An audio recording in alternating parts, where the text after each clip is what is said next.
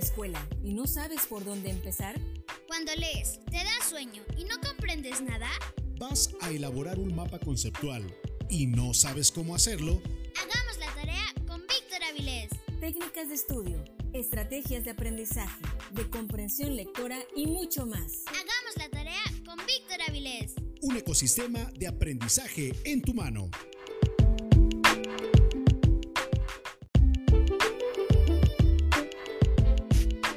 Ya es tiempo, llegó la hora, es momento de que hagamos la tarea.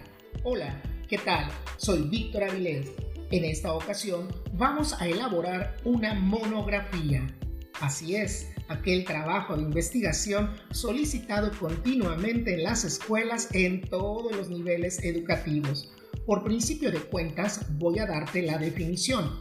La palabra monografía viene del griego mono, uno, y grafien, descripción, es decir, es la descripción y desarrollo de un tema específico. Por definición entonces, la monografía es el estudio de un tema concreto que se debe investigar y en el cual se aporta algo personal para que no sea una simple compilación de datos. Otra definición indica que la monografía estructura en forma analítica y crítica la información recogida en distintas fuentes acerca de un tema determinado.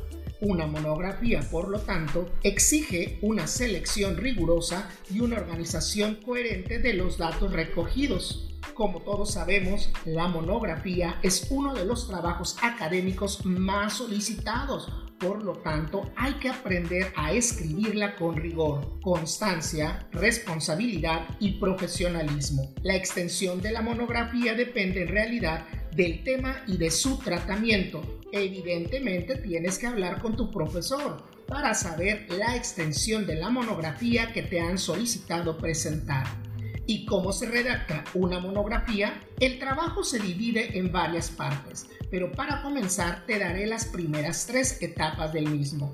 Número 1. Selección y delimitación del tema. Número 2. Selección de la información. Número 3. Análisis de la información.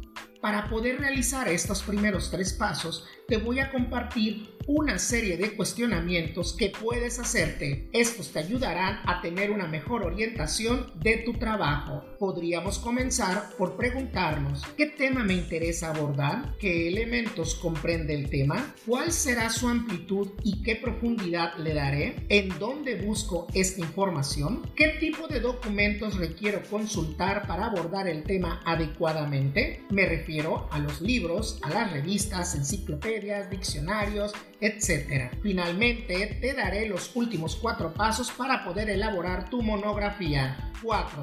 Elaboración de diversos tipos de fichas de trabajo. 5. Organización y redacción de los datos. 6. Redacción de la monografía. 7 autocorrección. En este último paso ya lo hemos comentado en otros trabajos escritos en estos episodios y me refiero a que cuando tú termines un trabajo que vas a entregar debes leerlo en voz alta, línea por línea, párrafo por párrafo, hoja por hoja. Esto te permitirá darte cuenta de la congruencia, coherencia, sintaxis y de la ortografía con la que has elaborado tu trabajo. Estoy seguro que tu monografía te quedará espectacular. Recuerda que puedes contribuir al crecimiento de este podcast.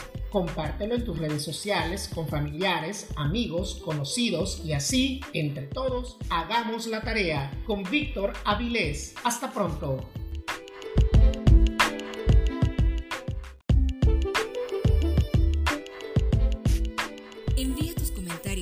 Sugerencias al correo hagamos la tarea con vic.gmail.com. Escucha el siguiente episodio de Hagamos la tarea con Víctor Avilés.